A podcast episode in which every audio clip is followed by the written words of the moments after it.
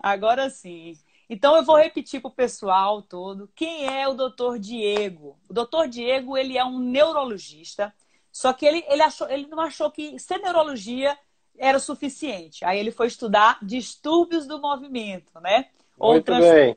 ou transtornos do movimento. Então ele fez esse estudo no Hospital das Clínicas e aí ele achou que o estudo era pouco e ele complementou e aperfeiçoou com o tratamento da, do DBS, né? O implante do eletrodo. Que algumas pessoas, alguns neurologistas, eles trabalham é, com distúrbio do movimento, mas eles não têm uma experiência em programação dos pacientes que são implantados para as mais diversas doenças, né? É, do, do, as, os, todos os distúrbios do movimento. Então, o Diego ele trabalhou muito em cima disso, de realizar esse tipo de programação. E tendo essa experiência, o Diego, ele sabe manejar esses pacientes, conduzir eles na indicação, né? Na condução medicamentosa pré, na condução medicamentosa, medicamentosa pós e também na programação do aparelho, né? Então a gente vai aproveitar hoje o Diego para conversar um pouquinho sobre esse tema. E aí, Diego, como é que você está aí em Vitória? Como é que estão as coisas aí? Com esse Querida, obrigado pelo... obrigado pelo convite. Para mim é uma alegria poder compartilhar com você é, do mesmo jeito que você falou de mim, sua caminhada também foi super longa, né? Neurocirurgia e depois especializar em dor, neurocirurgia funcional. Então, assim, essa troca realmente é, é muito gratificante poder ser uma via de, de duas mãos, né? É, como você falou, eu escolhi distúrbios do movimento porque é um campo que a tecnologia nos trouxe muita possibilidade de tratar pacientes, né? De cuidar de pessoas e realmente transformar a vida dessas pessoas. Então, aquilo que você falou foi, foi assim, muito verdadeiro. Eu escolhi porque eu acredito que eu posso cuidar de gente e fazer a diferença na vida das pessoas que a gente cuida. E eu acho que essa também é, é, é um pouco aquilo que você acredita, né? DBS é uma terapia que é a cirurgia de Parkinson, que é a estimulação cerebral profunda, né? Que são sinônimos da condição que é uma terapia que é nova relativamente para as pessoas, mas que já é validada há algum tempo, já tem 20 anos de validação na literatura, e mesmo assim ainda é pouco conhecida. Então, dentro da cultura, inclusive médica, só 20% dos médicos conhecem DBS, segundo um estudo na Alemanha. Então, essa, essa troca que a gente está tendo aqui agora é muito interessante para poder divulgar a técnica e divulgar os pacientes que podem se beneficiar, tirar dúvidas das pessoas que têm é, alguma curiosidade sobre se podem se beneficiar ou não, né? Eu queria que você começasse falando, eu acho que a, a, a dúvida mais é, pertinente, que é o que as pessoas geralmente perguntam, é assim: como é a cirurgia? Então, é, começar falando uma coisa que você me perguntou com relação a, ao quanto é gratificante para nós trabalhar com os pacientes e ver que a técnica é, beneficia muito, né? Então, o que mais me deixa feliz é quando o paciente chega para mim e fala assim, doutora, você mudou minha vida, mudou meu dia a dia. E essa mudança que os pacientes relatam, às vezes são coisas simples, né? Coisas como, por exemplo, conseguir comer, conseguir vestir sua roupa, conseguir fazer é, hábitos do dia a dia que, para a gente, às vezes, que não tem um problema, a gente não dá valor. E para as pessoas que têm o problema, elas sabem o quanto que é gratificante, o quanto que é bom o resultado do DBS. Então, Diego, a cirurgia do DBS é um procedimento que ele é muito diferente dos outros procedimentos gerais da neurocirurgia. Então, é aquela cirurgia em que existe um casamento neurologista-neurocirurgião, onde o neurologista ele vai indicar o caso para o neurocirurgião e a decisão, engraçado que a decisão da cirurgia é uma coisa conjunta, do neurocirurgião com o neurologista. Então tudo já é começa é desse casamento, né, Diego? De, dessa troca, de o neurologista estar tá acompanhando o paciente no dia a dia, saber que ele tem indicações, mas também que ele, ele tem uma vida, um contexto social por trás. Com muitas vezes a gente discutiu casos lá no Hospital das Clínicas que eram pacientes lá do, de, de outros lugares, como por exemplo do Amazonas, como do Acre, que vem para o Hospital das Clínicas para realizar o procedimento. E esses pacientes, por exemplo, a gente em conjunto muda a, a opção terapêutica. Às vezes a gente implantar um eletrodo, pensa em fazer uma lesão. Então já começa dessa troca, desse casamento, Sim. neurologia e neurocirurgia e dessa decisão conjunta. Aí depois, em todo esse romance, em todo esse amor, entra a figura do neuropsicólogo e do psiquiatra, né? Que é vem para contribuir para a gente, para dizer se aquele paciente tem uma cognição adequada, para a gente fazer o procedimento. E o psiquiatra também vai observar alguns distúrbios que você sinalizou, às vezes, em algumas aulas no, no HC, que eu achei legal.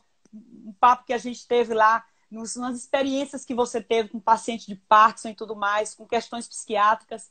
E aí teve esse namoro, esse romance aí, a quatro pessoas ou mais pessoas.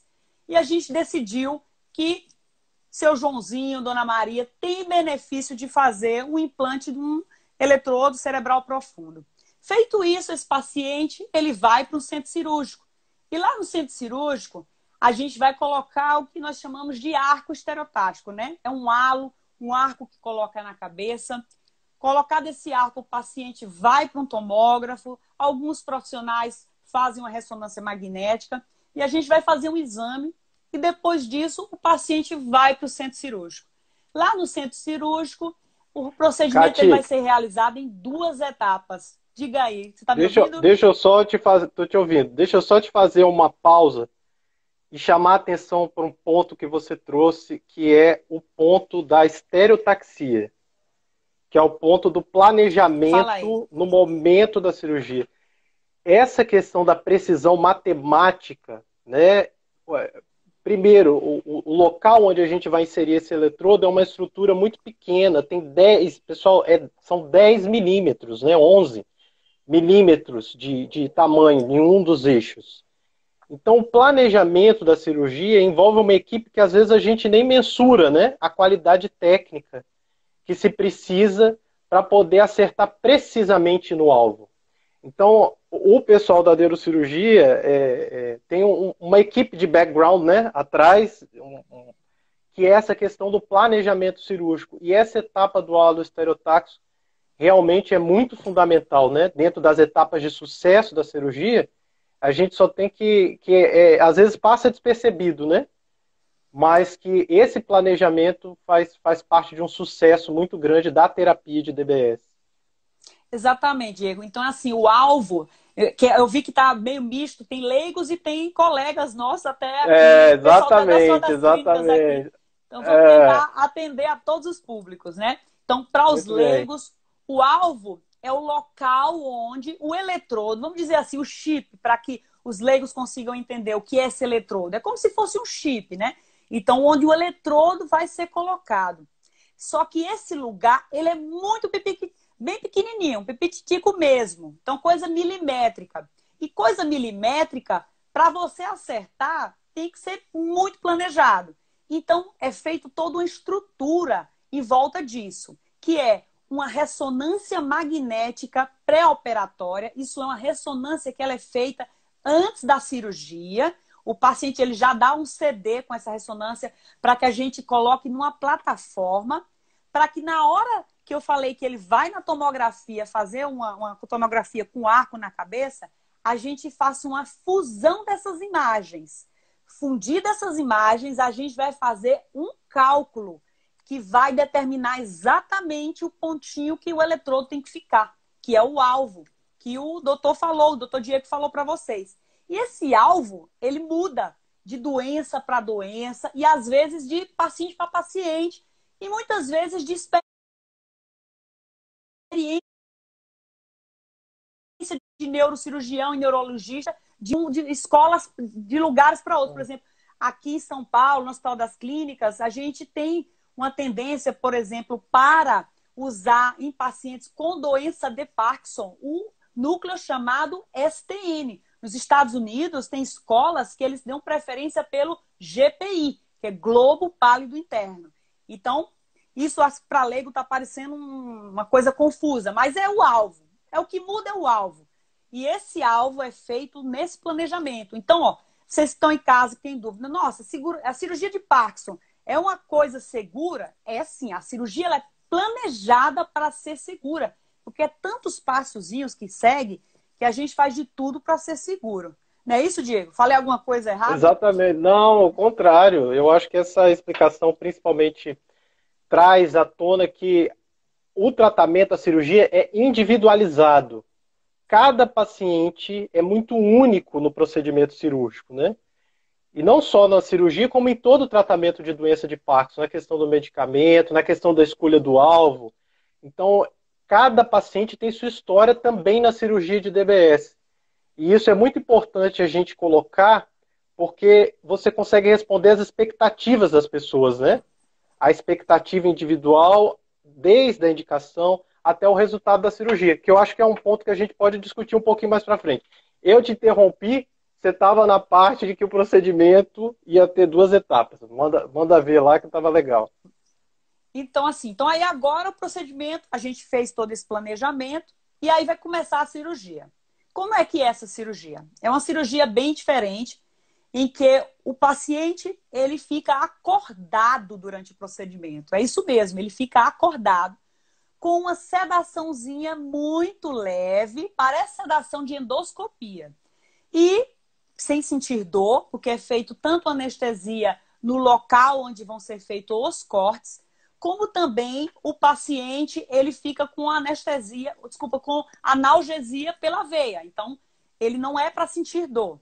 Então, ele vai lá, tá na cirurgia, e durante o procedimento, o que é bem interessante é que a gente faz estímulos com eletrodos de estímulo lá dentro do cérebro, no local que a gente quer colocar o chip, o eletrodo definitivo.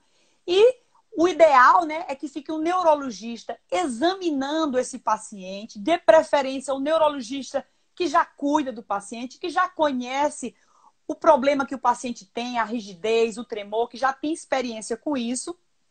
Ele fica fazendo o exame do paciente enquanto o neurocirurgião está lá descendo as cânulas que são feitas para poder a gente fazer o estímulo, para poder a gente mapear tudo isso. Então, existe o, casamento é tão grande de neurologista e neurocirurgião que isso continua durante a cirurgia. Às vezes acontece do neurologista não poder, por algum motivo ou outro, o cirurgião que está auxiliando, às vezes tem que fazer esse papel. Mas o ideal mesmo é que você, que tem seu neurologista, que acompanha, que peça para ele estar tá na cirurgia. Porque esse é. casamento é assim, é, é, igual a sucesso. E aí, é. para finalizar, esse... pode falar. Deixa eu te falar. interromper, mas eu não resisti. Não é ótimo. Esse eu ponto... adoro interrupções. esse ponto de que a primeira parte da cirurgia é acordado, ele às vezes traz muita ansiedade para o paciente, né? Que ele pensa assim, meu Deus, como que vão abrir minha cabeça comigo acordado? Mas o benefício do acordado é justamente a gente ter certeza de que a gente é capaz de chegar no alvo e o resultado que a gente consegue observar, principalmente em relação ao tremor, é praticamente imediato. A única coisa que a gente vai oferecer, lógico, é uma analgesia bem feita, né? Vamos dar medicamento para dor, uma anestesia local para que ninguém sinta a dor do procedimento, mas a cirurgia, a primeira parte, que é essa parte da gente colocar o eletrodo bem no alvo, ela é feita acordado e o neurologista vai avaliando, acompanhando né, esse procedimento passo a passo. Isso é muito legal. É, é, é... E é muito importante que a pessoa saiba disso, né? Para é. chegar lá e não tomar, não tomar um susto. E uma coisa, né, Diego, vê se você concorda comigo. Você, como neurologista, você está com aquele doente, né, que tem doença de Parkinson, que tem outro transtorno. Você sente o feeling de saber se aquele paciente ele vai te ajudar, vai colaborar na hora da cirurgia. Acho que isso dá para perceber na consulta, né? Porque. Isso é muito, isso é muito interessante, o, Kátia, porque assim, colaborar todo mundo quer. Mas às vezes realmente a emoção de estar tá operando, a ansiedade de, tá, de querer ver um resultado, às vezes é difícil realmente para os pacientes. E quem sofre com Parkinson, naturalmente, pode ter um pouco mais de ansiedade. 50% dos pacientes com Parkinson têm transtorno de ansiedade. E diante de uma emoção tão grande, eles podem ficar ainda mais ansiosos. Então, o que a gente pede, na verdade, é orientar bem antes de tudo que vai acontecer. Esse conhecimento do passo a passo da cirurgia é fundamental justamente para isso. Você evita surpresa. Quanto menos surpresa você evitar, o paciente fica muito mais colaborativo. E, e eu acho assim, Diego, vê se você concorda o paciente que ele, ele é acompanhado. No seu caso, que você tem uma formação completa, né? Você aqui também, não sei se você viu, tem um pessoal da HC também que trabalha com Eu vi, tem o Fábio, muito querido, Isso. tem a Paraguai, tem um monte de gente legal aí. Tem. E tem os meninos mais novos que estão aqui também, que estão acompanhando o André. Então, assim, quem tem, quem trabalha, quem é neurologista, que trabalha já com distúrbio do movimento, como é o caso do Diego, que ele consegue fazer esse acompanhamento full, completo, assim, do doente, eu acho que a segurança de saber que o seu médico ele vai te conduzir desde o início até o fim, que vai dar essa possibilidade de poder indicar, dialogar com o neurocirurgião, estar na cirurgia e depois programar. Eu acho que isso dá uma confiança para o paciente. Não sei a experiência que você tem. Isso eu noto deles, né? Eles falam, nossa, que bom. Não, dá muita confiança e principalmente é, você sabe exatamente o que vai acontecer. Porque, já aproveitando esse parênteses que você me deu, a gente não está falando de uma corrida de 100 metros. A gente está falando de uma maratona. Tratar paciente com Parkinson e indicar uma cirurgia é um processo. Você vai acompanhando aquele paciente, você faz avaliações pré-operatórias, você está com ele durante saber precisamente quão. Oi, caiu? Estou ouvindo, estou ouvindo. Não, acho que é o sinal cai um pouquinho. Você consegue me ouvir? Consigo perfeitamente. Tá então, é, acompanhar esse paciente durante o procedimento cirúrgico dá a segurança de saber que o eletrodo, o chip, ele está realmente no lugar adequado e isso, durante a programação, faz toda a diferença. Né?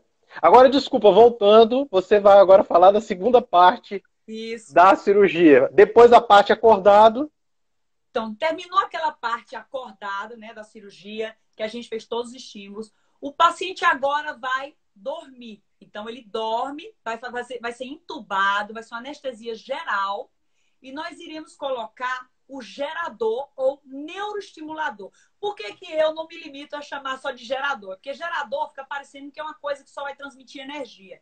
Então, o neuroestimulador, porque ele é a cabeça, o funcionamento de tudo está ali. Onde a programação vai estar tá linkada, tudo isso. É como se o chip ele fosse apenas um transmissor de sinal. E o gerador é a cabeça, o cérebro da coisa. E ele é implantado, ele é implantado nessa região aqui, que é infraclavicular, tá?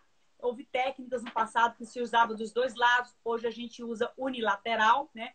Então a gente, no Hospital das Clínicas, a gente tem uma escola de implantar os eletrodos, os dois ao mesmo tempo, e o gerador também implantado de um lado só, num tempo sequencial. Então a gente tem essa, essa escola. Então, Terminou isso, a gente faz um outro exame, uma outra tomografia. Tem pessoas que fazem ressonância.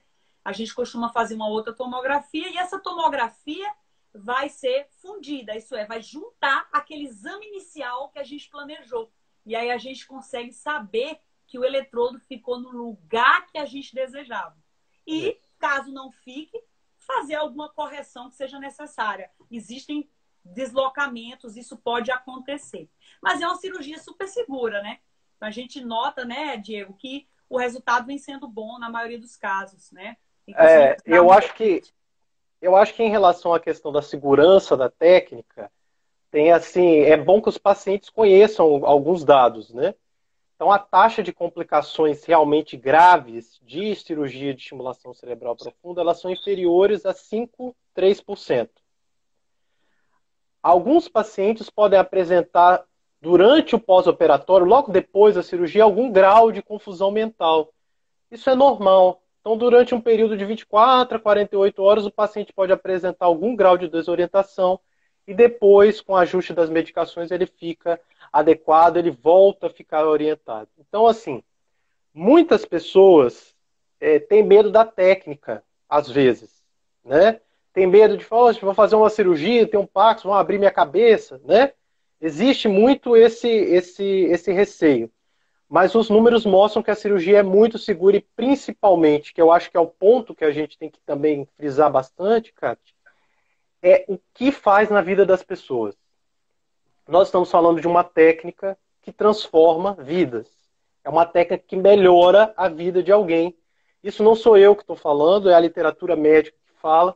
Então, vamos dar um exemplo de tremor. Então, os pacientes que têm Parkinson e que tremem, principalmente aqueles que tremem o tempo todo, esses pacientes têm uma melhora do quadro de tremor de 70%. Então, ah, mas é 70%. Não, não é a cura. E a gente tem que ser muito sincero de falar isso. A cirurgia de DBS não é a cura. A cirurgia de DBS melhora a qualidade de vida de uma maneira muito significativa. Então, um pouco de tremor pode ficar, mas 70% é realmente um número muito significante. E por isso que a cirurgia ela transforma a vida das pessoas sim, tá? Esse é um aspecto, né? Existem outros aspectos que a gente tem que considerar. Eu acho que além do tremor, para esses casos que são de tremor refratário, o Fábio perguntou bem assim: ah, podia falar um pouco sobre as indicações do tratamento cirúrgico. Você me dá essa liberdade? Pode falar, já aprovei. Tá. então é o seguinte, pessoal. Doença de Parkinson é uma doença, lógico, neurológica degenerativa progressiva e que é caracterizado por um quadro de lentidão, a pessoa faz tudo bem devagar, um quadro de tremor, em que o paciente geralmente treme mais quando está parado, e um quadro de rigidez, ele fica endurecido. Então, lentidão, tremor e rigidez, tá certo? Esses pacientes, a doença vai progredindo. Então, ao longo do tempo, esses sintomas vão piorando.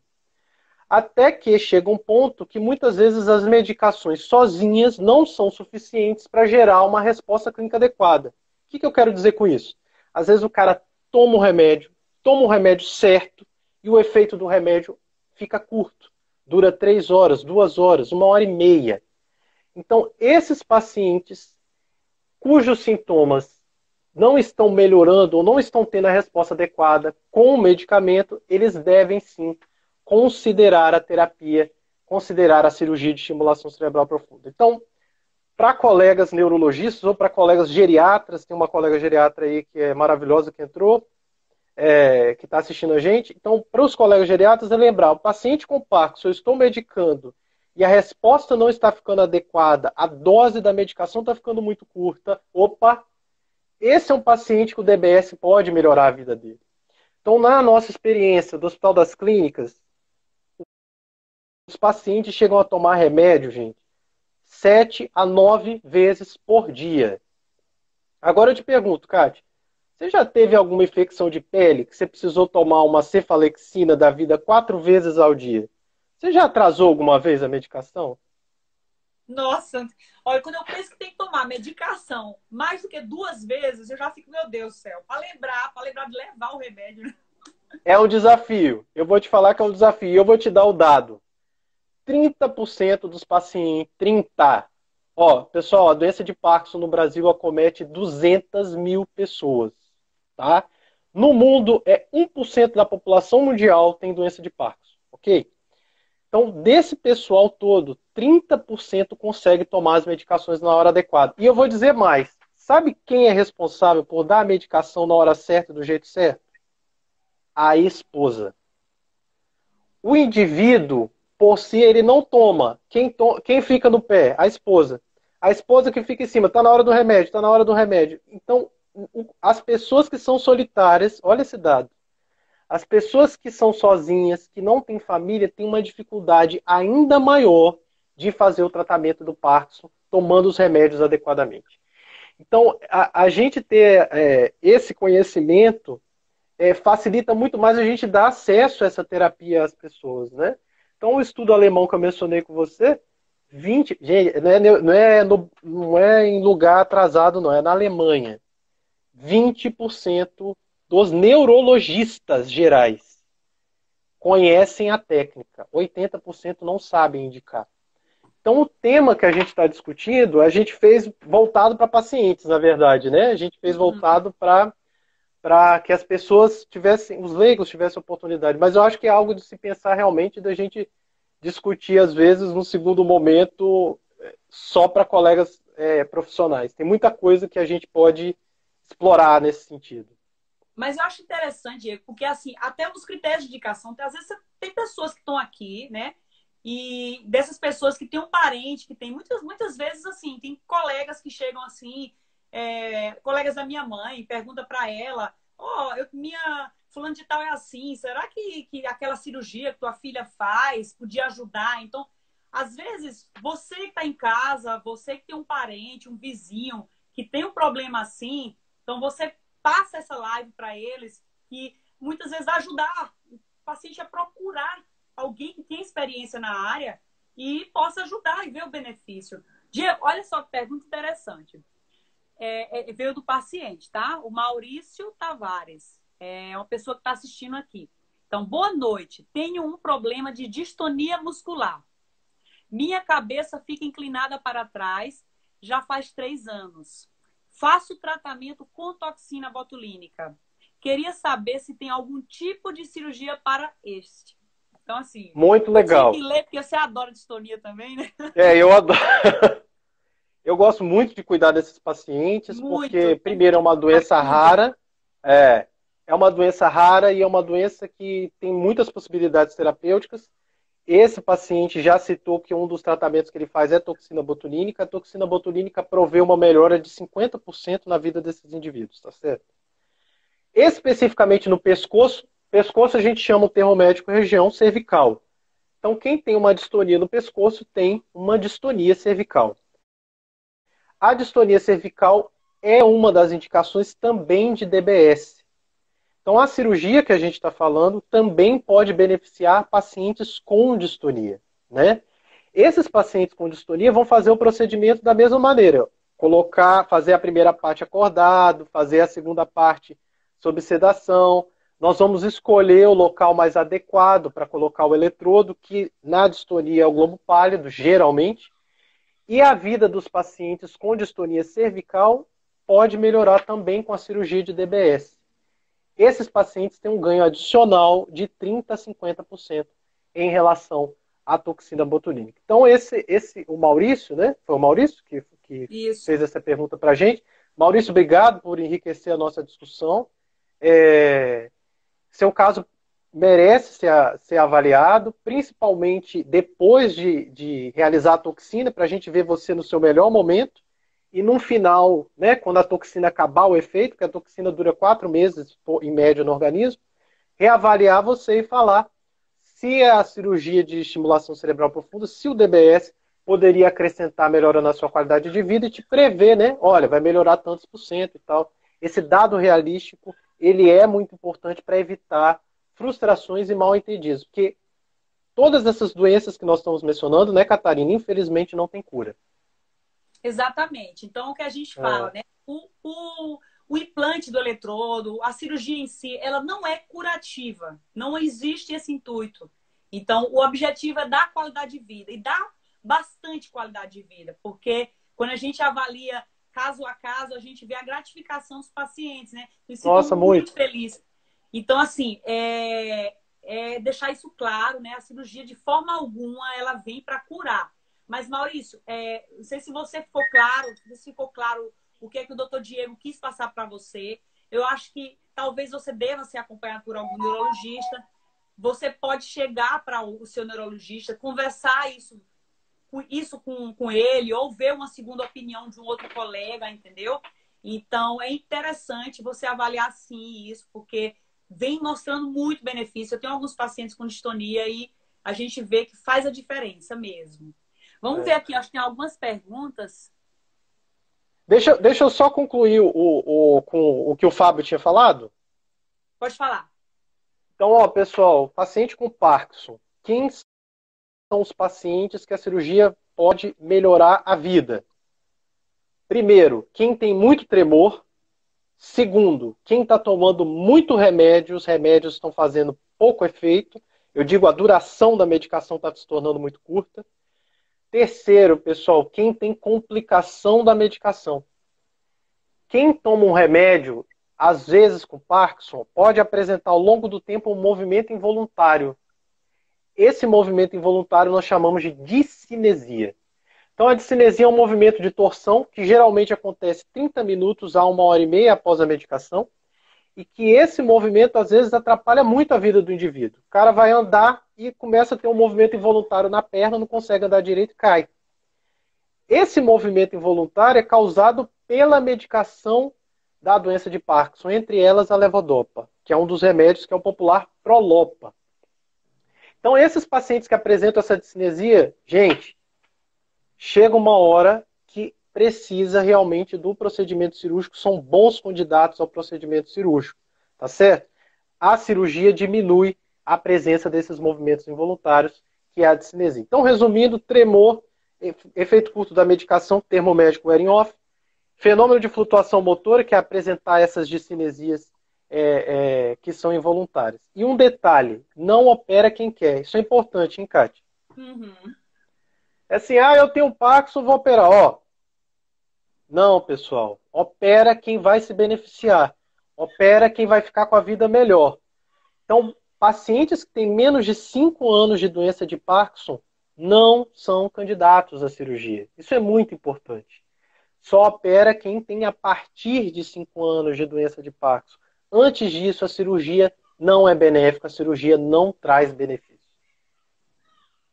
Diego, tem uma pergunta bem bacana. Vai lá, manda lá. É, Doutor Diego, essa cirurgia serve para tremor essencial? Muito bom, muito legal. Então, gente, tremor essencial é um dos distúrbios do movimento que é caracterizado por um quadro das mãos tremerem, geralmente as duas, e que isso ocorre principalmente nas atividades. Então, quando o cara vai comer, ele vai chegar o garfo perto da boca e treme. Ele vai escrever, na hora que ele vai escrever, ele tem dificuldade, treme. Ele vai transferir um copo, beber um copo d'água, treme, a água cai no chão. Então, tem muitos pacientes que às vezes deixam de ir num restaurante, que vão derramar um, um copo, não vão conseguir comer. Realmente, esses pacientes podem sim fazer a cirurgia de DBS. Então, olha que legal. Muito bom, hein, Kátia? A gente fez para falar, falar de Parkinson, né? Acabou. Então, primeiro, a cirurgia serve para Parkinson, a cirurgia serve para distonia, a cirurgia serve para tremor essencial. Então, respondendo a sua pergunta, tremor essencial pode sim ser um candidato à cirurgia de DBS. Aí você fala bem assim, é tudo a mesma coisa? Não é a mesma coisa, gente. O tratamento é individualizado. O paciente de tremor essencial, nós vamos colocar o eletrodo em um lugar. O paciente com distonia, nós vamos colocar em outro. O paciente com Parkinson, nós vamos colocar talvez em outro. Então, para cada tipo de doença e para cada paciente, nós vamos escolher o local adequado que vai beneficiar mais o seu corpo. Tá? Então, respondendo a sua pergunta, tremor essencial pode sim operar desde que já tenha sido tentado tratamento com medicamentos. Complementando o que o, o Diego falou, é o seguinte: é, uma coisa também que muda de caso para caso é a programação que vai ser feita depois. Então, é, o tipo de programação, que é uma coisa que o Diego faz muito bem, por sinal. Obrigado, é, obrigado. Vai variar, né, Diego? O paciente que tem doença de Parkinson, para o paciente que tem tremor, para o paciente que tem distonia e outras indicações. Tem umas, algumas indicações mais off-label, mas que essa programação vai variar de caso a caso. E aí é que está o tchan da coisa, né? Que quem sabe mexer e fazer uma boa programação, né? O médico que tem essa experiência, isso que é legal que o pessoal que está lá das todas clínicas, como o Diego, que teve uma formação completa de distúrbio de movimento, ele vai saber mexer certinho ali na programação e ajudar mais o paciente. Tem uma pergunta aqui que é o do seu Antônio Viviane. Ele já perguntou duas vezes com relação a eletrodo para pacientes com neuralgia occipital. Então, Antônio, essa live a gente está deixando mais para falar de distúrbio do movimento. Mas nós vamos ter uma live que a gente vai abordar, eu trabalho bastante com isso, que é o eletrodo para quem tem essa, esse tipo de dor de cabeça chamada cefaleia occipital. Então, Antônio, aguarda um pouquinho. Daqui a algumas semanas a gente vai ter uma live para falar dessas cirurgias para dor de cabeça, tá bom? Mas é que o foco nosso aqui hoje é trabalhar mais o Parkinson e a gente está abrindo um pouco do estudo do movimento. Não é isso, Diego? É, é, mas muito legal essa pergunta também, porque mostra as outras indicações de DBS, né? Que é algo que a gente é. vai aos poucos aprendendo. Epilepsia, que também surgiu agora, que foi validado, transtorno obsessivo compulsivo, quadros graves de depressão. Então, à medida que as pesquisas vão avançando, a gente vai explorando, né, o que a técnica pode oferecer para as pessoas, porque no final das contas, o que que o eletrodo faz? Se você me permitir, é a gente oferecer um estímulo elétrico que é capaz de modular a atividade das nossas células cerebrais. Então, o que a gente faz, é um dos sinônimos né, da, da técnica de DBS, é um procedimento chamado neuromodulação. A gente modula a atividade das células nervosas e, por isso, as pesquisas estão mostrando benefício numa série de doenças, como a Kátia falou, uma delas que a gente tem abordado são as questões das cefaleias, às vezes fora do comum, cefaleias em salvas também, eletrodo hipotalâmico, tem estudos mostrando. Então é, é um campo que é muito vasto né, de, de, de abordagem. Exatamente. Então, o eletrodo, ele, ele, ele veio para ficar. Tem uma frase que diz, onde houver um neurônio, haverá um eletrodo, né? Porque a neuromodulação, ela modificou muito, né? O tratamento era basicamente ablativo, né? Era queimar estruturas, gerar lesão, e aí a neuromodulação que ela faz, é, para que todos consigam entender, é, é o que Diego falou, ele muda essa circuitaria. É como se você mudasse, tivesse uma tomada, tem aqueles fios, e você mudasse a transmissão que sai por aqueles fios até onde tem que chegar. Então, você faz essa modulação, né? É a mudança dessa circuitaria, de todo esse funcionamento. Então, ele não gera lesão, não é nada disso, né?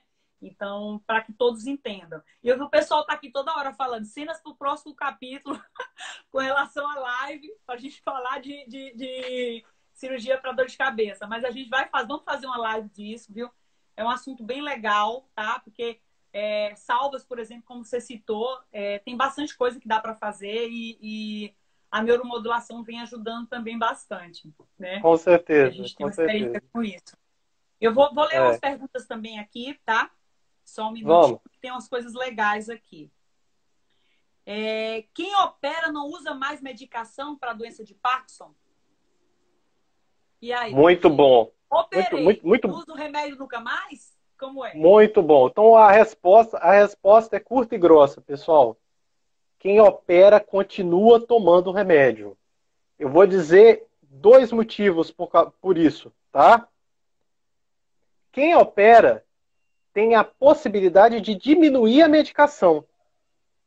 Isso é muito importante. Então, o paciente que tomava às vezes sete vezes um remédio, ele vai tomar três, quatro, metade da dose. Né? Ele vai tomar três a quatro vezes uma dose muito menor. A gente tem a possibilidade de suspender categorias. Então, ele tomava vários tipos de remédio, ele vai passar a tomar um, dois. Isso acontece. Agora, suspender o remédio por inteiro, não. Por quê, pessoal? Porque a cirurgia não cura. Então, pelo fato da cirurgia não curar, a gente precisa unir terapias. Você me ouve, Kátia? Ouço, não Kátia, tranquilamente. me ouve? Estou ouvindo. Ótimo. Tô ouvindo. Então, então, o que, que a gente faz? A gente casa as terapias, tá certo? A gente une o benefício do remédio numa dose menor possível com o benefício da cirurgia. E assim a gente deixa o paciente numa qualidade de vida muito melhor. E mais um detalhe, que era uma coisa que eu queria é, é, pontuar aqui, em relação à doença de Parkinson. Gente, até 1990, anos 2000, a gente considerava que a doença de Parkinson só afetava o sistema motor. A gente achava que a doença só atrapalhava a se mexer. Não é isso. Então, o que, que a gente descobriu com as pesquisas? Pessoal, 80% dos pacientes com Parkinson têm problemas de sono.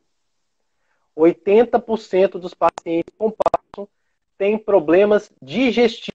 Eles têm intestino preso, têm, eles têm uma sensação de queimação. 50% dos pacientes com Parkinson têm depressão e têm ansiedade. Então, o que, que a gente foi vendo? A doença de Parkinson não é só uma doença que dá dificuldade de se mexer ou tremer. Ela afeta o indivíduo como um todo. Então, não dá para a gente considerar um indivíduo tão complexo, com tantas demandas, com tantas questões a serem resolvidas, só com uma questão motora. Esse é um erro que a gente cometia. Então, quem tem Parkinson, ele ia no neurologista, o neurologista falava assim, ah, está tremendo, e, e, e, a doença, o tratamento ficava muito superficial. Hoje a gente sabe que se uma pessoa não dorme, olha o que, que acontece na vida do indivíduo. Os indivíduos que dormem mal, pessoal, eles são muito mais suscetíveis à dor. A Catarina sabe disso, muito melhor que eu. Quantos pacientes que você atende com, com dor, né, Kátia, que é a sua área de atuação, que estão com sono horrível e a dor piora, multiplica por 10 vezes a condição daquela dor. Quantos pacientes estão depressivos e a dor também piora? Então, as esferas, um monte de sistemas, né, os, os, vários, diversos sintomas que os pacientes de Parkinson podem ter, eles devem ser tratados. Eu não cuido só de um tremor, eu cuido de uma pessoa, tá certo? Eu cuido de um indivíduo. Então, eu, não, eu tenho que lidar e administrar e oferecer condições para esse indivíduo viver melhor também com esses sintomas. E por isso, esses sintomas também precisam de medicamento. Então, dois aspectos, resumindo né, a, a, o que foi perguntado, a doença diminui o remédio, mas não tira. E mais, existem outros aspectos que eu preciso tratar que juntos vão melhorar a vida do paciente, tá certo? Então, esse conceito de que a doença de Parkinson envolve vários sistemas e várias esferas é muito importante que os pacientes e que os colegas médicos também tenham, né? Diego, olha só como é gratificante. É, a dona Nick Corgan, ela escreveu aqui que a mãe dela tem esses problemas do sono, então, e ela acho que não tinha percebido. Então, assim, como é legal, né? Você está passando informação, tem pessoas que estão assistindo e estão percebendo coisas. Então, que o doutor Diego falou, é. né? Então, o Parkinson não é só o tremor, não é só a rigidez, não é só a bradicinesia. Então, são esses outros sintomas não motores que estão envolvidos e que a gente precisa da associação da medicação. Além disso, né, Diego, tem muitos trabalhos que mostrando que a associação do remédio com o eletrodo em si, até para os sintomas motores, vem se mostrado melhor que é só o DBS. Então, assim, dizer que vai zerar o remédio não é o objetivo. É, o objetivo é deixar o remédio o suficiente para que aquele paciente não tenha tanta discinesia, tanto efeito colateral como ele tinha antes. E assim fazer com que a qualidade de vida dele seja melhor, né? Que é o foco de com certeza. que a gente está movendo, né? Olha só, oh, alguém pediu aqui para falar sobre Parkinson precoce. E aí? Nossa, muito legal. Pessoal, Parkinson precoce é toda doença de Parkinson que começa antes dos 40 anos, tá? Então, a doença de Parkinson, que muito tempo tinha esse estereótipo de doença de vovô, de pessoas idosas, ela, na verdade, também começa em indivíduos jovens. Indivíduos jovens podem ter doença de Parkinson, e essa doença, às vezes, começa aos 25, 30, 35 anos, tá? Quando a doença começa antes dos 40, a gente chama de Parkinson precoce ou doença de Parkinson juvenil. Esse grupo de pessoas, eles, a gente não sabe por que a doença de Parkinson acontece nesses indivíduos tão cedo. O que a gente sabe é que existe um fator de risco genético que torna o indivíduo mais suscetível a apresentar a doença de Parkinson, tá? Então, a doença de Parkinson juvenil, ela também é caracterizada por lentidão, tremor e rigidez ela comete indivíduos com menos de 40 anos e existe sim uma susceptibilidade genética nesses indivíduos. Aqui eu quero chamar a atenção para um ponto que é o medo dos pacientes de transmitirem, né? Às vezes ele fala Poxa, o doutor Diego falou que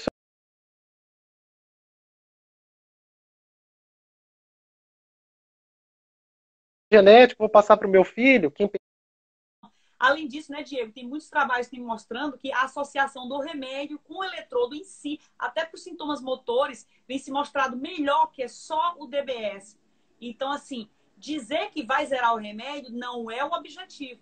É, o objetivo é deixar o remédio o suficiente para que aquele paciente não tenha tanta discinesia, tanto efeito colateral como ele tinha antes. E assim fazer com que a qualidade de vida dele seja melhor, né? Que é o foco de com certeza. que a gente está movendo, né? Olha só, oh, alguém pediu aqui para falar sobre Parkinson precoce. E aí? Nossa, muito legal. Pessoal, Parkinson precoce é toda doença de Parkinson que começa antes dos 40 anos, tá?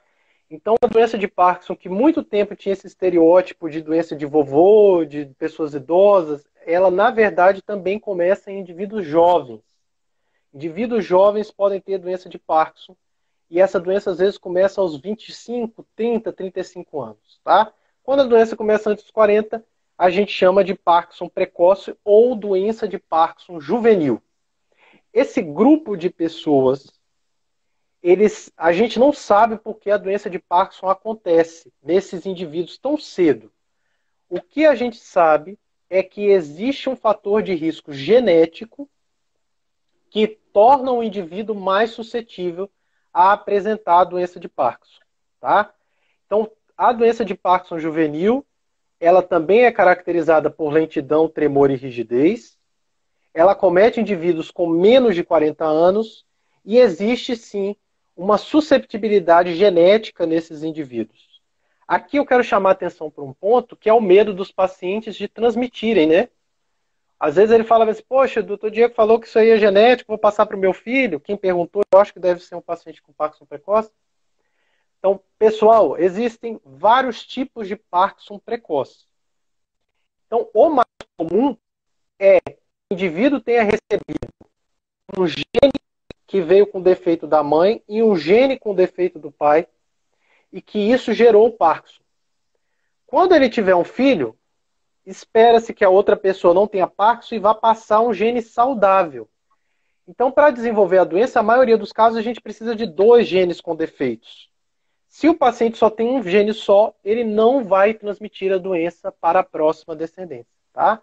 Então, é, é esse dado é, ele é importante porque tira um pouco esse peso de culpa, né? O indivíduo, às vezes, com aquela culpa, ah, meu Deus, eu tive um filho, vou passar a doença é, a gente orienta que seja feito um aconselhamento né, é, com o profissional neurologista para avaliar realmente o seu caso, se é um caso de Parkinson precoce mesmo, que tem outras doenças que podem simular esse quadro, mas uma vez que seja confirmado, que seja diagnosticado, esse paciente tem vai passar um gene com defeito, mas a outra pessoa vai passar um gene saudável, na maioria dos casos não vai transmitir. E mais, os pacientes com Parkinson precoce, eles são os melhores candidatos à cirurgia. Isso é muito legal, né? Como eles têm a doença por um longo período, durante muito tempo tomando remédio e as quantidades dos remédios vão aumentando muito, esses pacientes são assim os que operam e que ficam melhores, tá? Então quem tem Parkinson precoce que tem mais de 5 anos de doença, está sofrendo com tremor, está sofrendo às vezes com flutuação, de cinesia, esse paciente realmente vale a pena uma avaliação para a cirurgia de DBS. Diego, já emenda com uma pergunta aqui, falaram assim, é, se Parkinson tem relação genética, se ele tem, o filho vai ter. Perguntaram aqui também. É, então, esse, esse, esse aqui eu quero chamar a atenção para um ponto, hein? Pessoal, Parkinson precoce é antes dos 40. A maioria dos indivíduos com Parkinson, a, a doença começa aos 55 anos. Tá certo? Essa doença que atinge a maioria dos indivíduos, que começa depois dos 50 anos, ela não é genética. Ela é denominada doença de Parkinson esporádica ou idiopática. Quer dizer, acontece por azar do destino, ao que a gente sabe no presente momento, tá? Então, esses indivíduos não têm um risco de transmitir a doença para o filho. Então, quem fez a pergunta, se tiver idade maior do que 50 anos quando iniciou os sintomas de Parkinson, é improvável que passe a doença para um filho, com uma exceção. Ó, única exceção.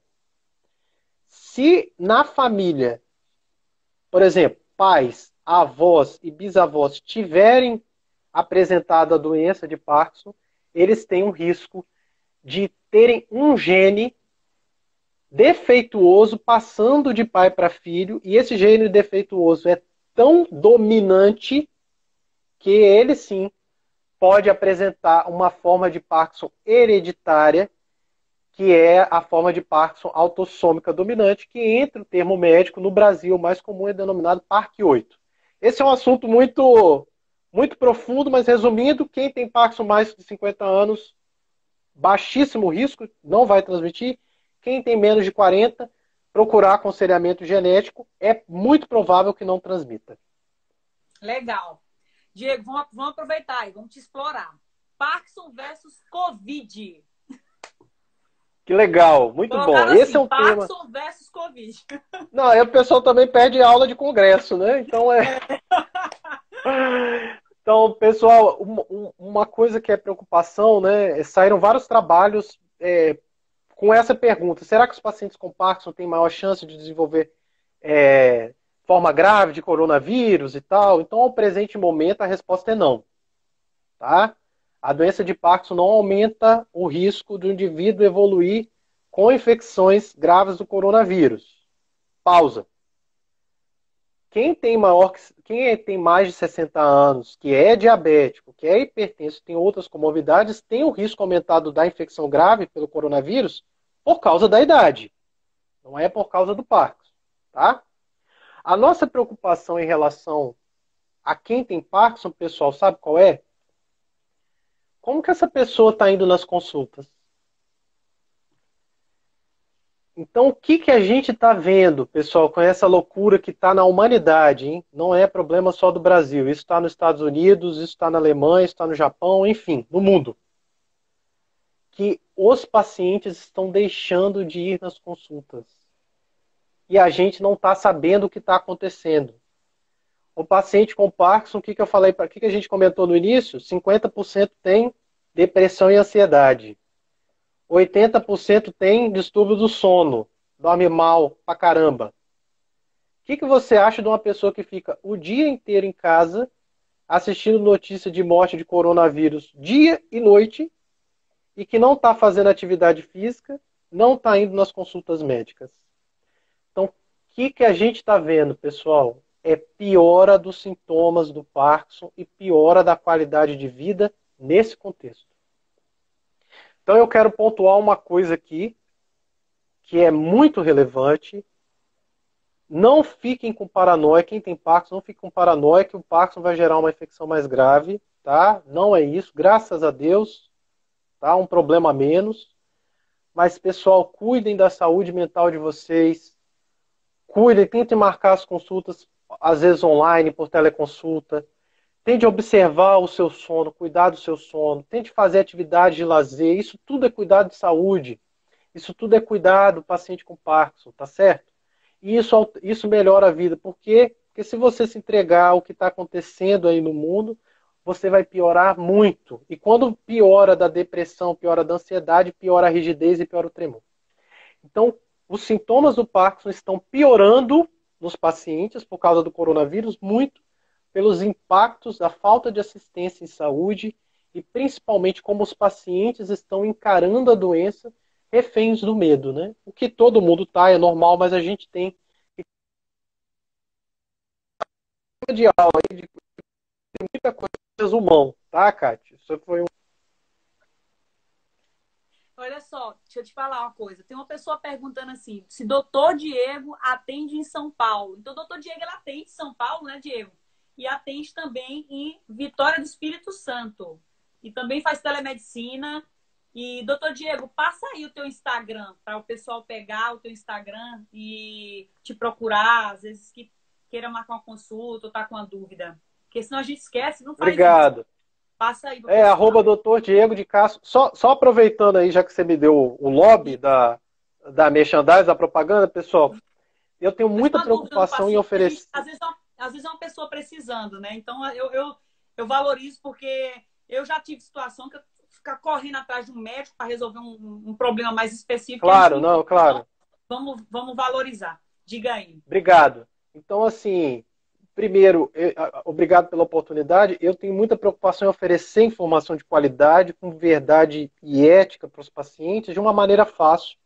Então, eu tenho um site que é o www.drdiegodecastro.com Lá no site tem, pessoal, falando sobre dieta na doença de Parkinson, como é importante a alimentação na doença de Parkinson, sobre o sono do paciente com Parkinson, sobre depressão no Parkinson. Tem um, um, artigo sobre exercícios físicos na doença de Parkinson, um artigo explicando como a cirurgia de DBS na doença de Parkinson, explicando o Parkinson juvenil, o Parkinson precoce, explicando o tratamento. Enfim, se você digitar Parkinson lá, tem uns 10 artigos que eu escrevo com muito carinho para cada paciente. Eu não escrevo para esses artigos para colegas médicos, eu escrevo justamente para ajudar pessoas. Então é para usar mesmo. É, atualmente esses artigos têm tido cerca de mil visualizações por mês. Eu gostaria de agradecer, porque os pacientes vão passando um para o outro, né? E, mas quem não viu está lá e vale a pena vale a pena a leitura. Eu atendo em Vitória e atendo em São Paulo também. Então quem precisar de uma avaliação na Rua Itapeva 518 em São Paulo, atrás do MASP, e em Vitória, na Enseada do Suá. Tem os endereços lá no site, tá? Obrigado pelo, pelo espaço. Obrigado pelo espaço, Kátia. O Instagram, ele tá querendo expulsar a gente. Falta 1 minuto e 40. Já deu uma hora? Então, assim, pessoal, eu queria dizer para todos vocês que eu agradeço vocês estarem aqui, é, contribuindo com a experiência de vocês e passando perguntas para a gente poder ajudar vocês. Eu queria agradecer ao doutor Diego. O doutor Diego é, assim, maravilhoso. A qualidade como pessoa e a qualidade técnica dele. Então, obrigado, assim, querida. Obrigado. Eu super recomendo para aquelas pessoas que querem ter um neurologista para fazer acompanhamento, o doutor Diego, tá? Pessoal, pessoal de Vitória, pessoal de até de qualquer lugar do Brasil que possa fazer um atendimento por telemedicina, porque ele faz a diferença, né? E, Obrigado, e aproveitar, Diego, que a gente está aqui, eu vi a Karina e vi a Lilian, sabe? Da Abbott, da Boston, e falar, olha, Lilian, nós... E a Tatiana, eu vi a Tati também. Uma aula do doutor Diego pra gente, tá? Um webinar, tá? Eu acho que o Fábio Okuda vai concordar comigo, porque ele é maravilhoso. Eu, quando conheci o Diego, eu me apaixonei por ele no HC. E Obrigado, minha querida. Merece uma aula dele. Muito obrigada e obrigada a todos. E vamos seguir com as próximas lives. Obrigado, Kátia. Grande pessoal. abraço, meu amor. Você possa brilhar e ajudar muitas pessoas ainda, que seu talento é enorme.